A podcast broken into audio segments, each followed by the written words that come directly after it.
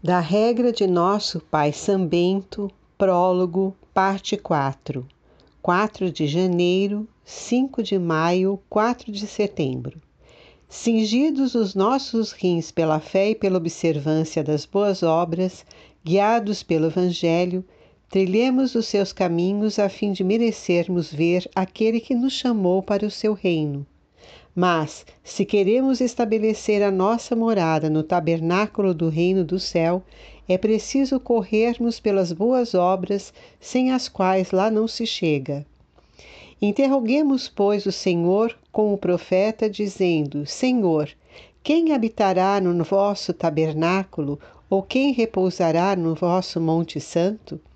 Após esta interrogação, ouçamos, irmãos, a resposta do Senhor mostrando-nos o caminho do seu tabernáculo e dizendo: É aquele que vive sem mancha e pratica a justiça, aquele que diz a verdade do íntimo do coração, que não se serviu de sua língua para enganar, não fez mal ao seu próximo, nem acolheu palavras injuriosas contra ele.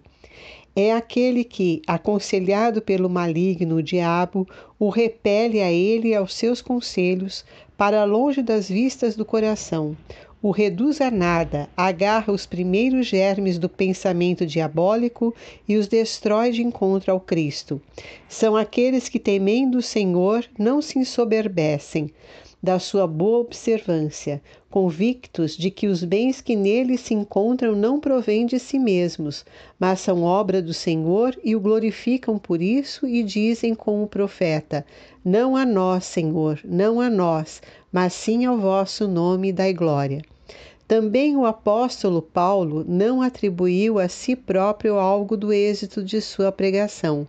Pela graça de Deus, diz ele, sou o que sou. E de novo, aquele que se glorifica no Senhor se glorifique. Eis porque o Senhor diz no Evangelho: quem ouve estas minhas palavras e as observa, será por mim comparado ao homem sensato que edificou a sua casa sobre a rocha.